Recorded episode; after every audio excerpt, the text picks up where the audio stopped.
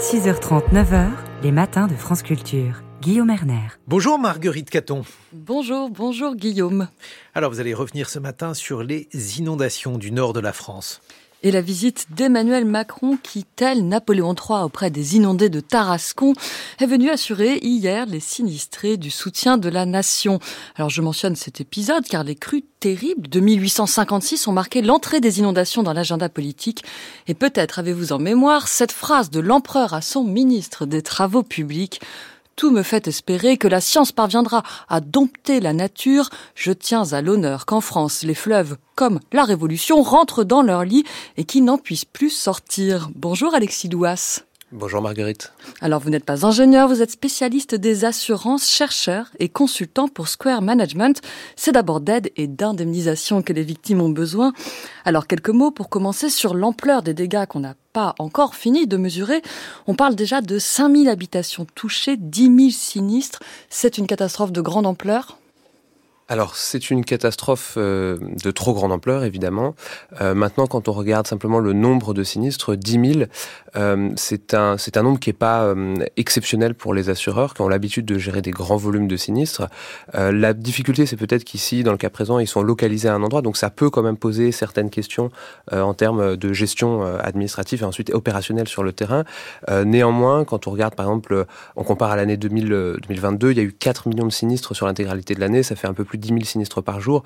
Donc les assureurs ont la capacité euh, de gérer ce, type de sinistre, en tout cas cette, taille. Ce qui va plus les inquiéter, euh, c'est les, évaluations économiques et financières qui vont être, euh, qui vont être faites de, ces sinistres. Oui, parce que si on ajoute à ces crues les ravages des tempêtes Kiran et Domingos, qui sont évalués à 1 milliard 300 millions, donc avant les inondations dans le Nord, on est face à un automne de crise peut-être pour les assureurs. Est-ce que ces montants effraient dans le monde de l'assurance?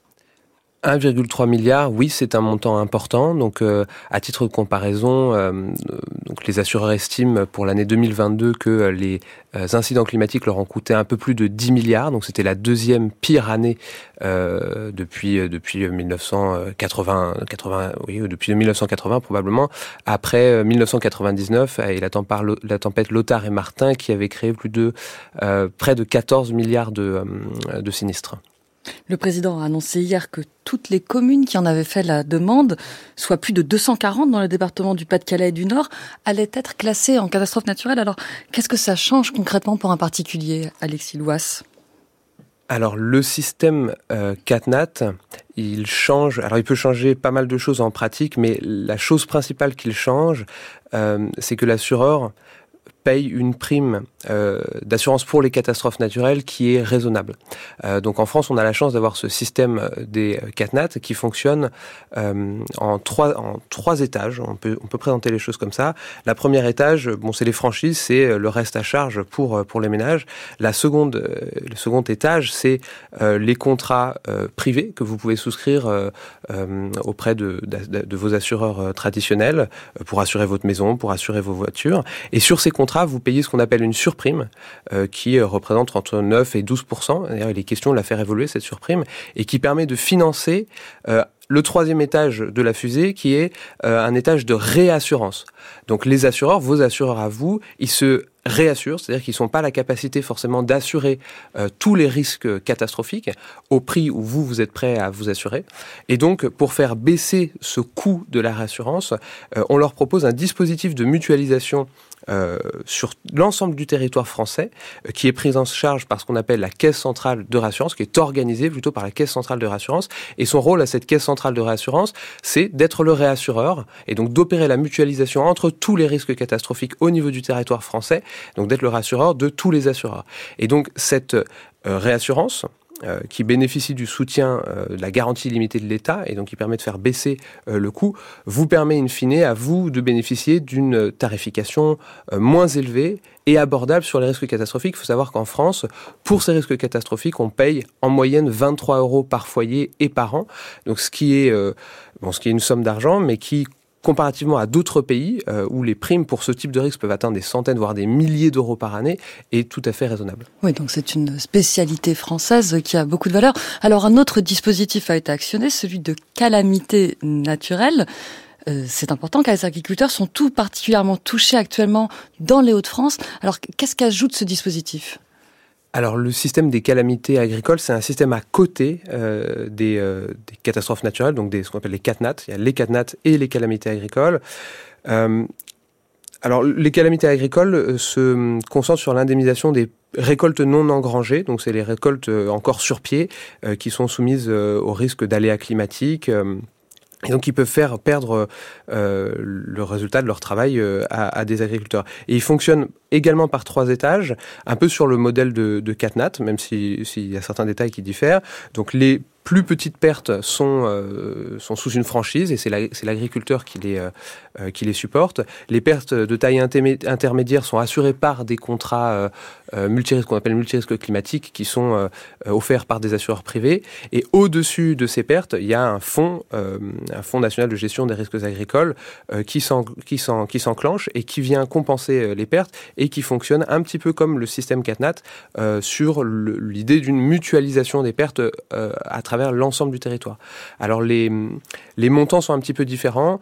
Euh, les montants pour le Fonds national de gestion des risques agricoles, c'est de l'ordre de la centaine de millions par an, alors que les CatNat, c'est plutôt le milliard, voire plusieurs milliards euh, d'indemnisation euh, par an.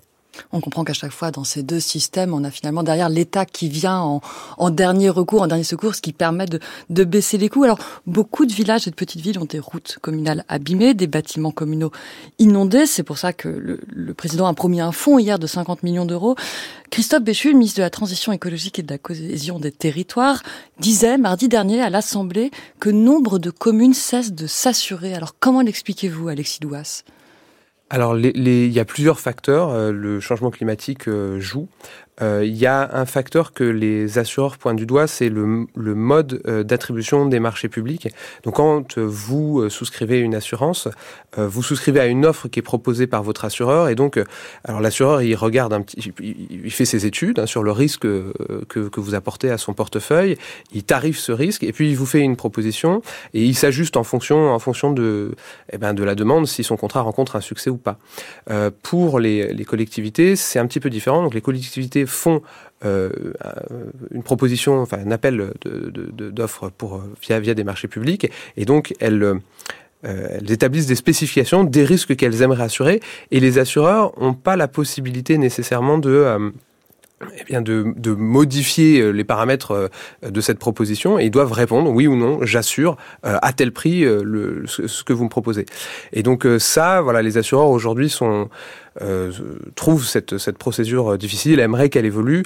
Euh, c'est pas forcément la, le seul facteur. Il y en a d'autres. Il y a le risque climatique et, et, et encore d'autres d'autres explications. En fait, on comprend que c'est presque trop cher aujourd'hui pour les assureurs de, de travailler dans ces territoires ruraux. Et la députée de Seine-Maritime, Marie-Agnès Poussier-Winsbach, qui interpellait le ministre, disait que ceux qui restent sont en situation de quasi-monopole en profitent pour augmenter tarifs et franchises. Mais on y reviendra peut-être une prochaine fois. Merci beaucoup Alexis Douas de ces précieux éclaircissements. Je rappelle que vous êtes spécialiste des assurances, chercheur et consultant pour Square Management. Merci Marguerite. Merci Marguerite Caton.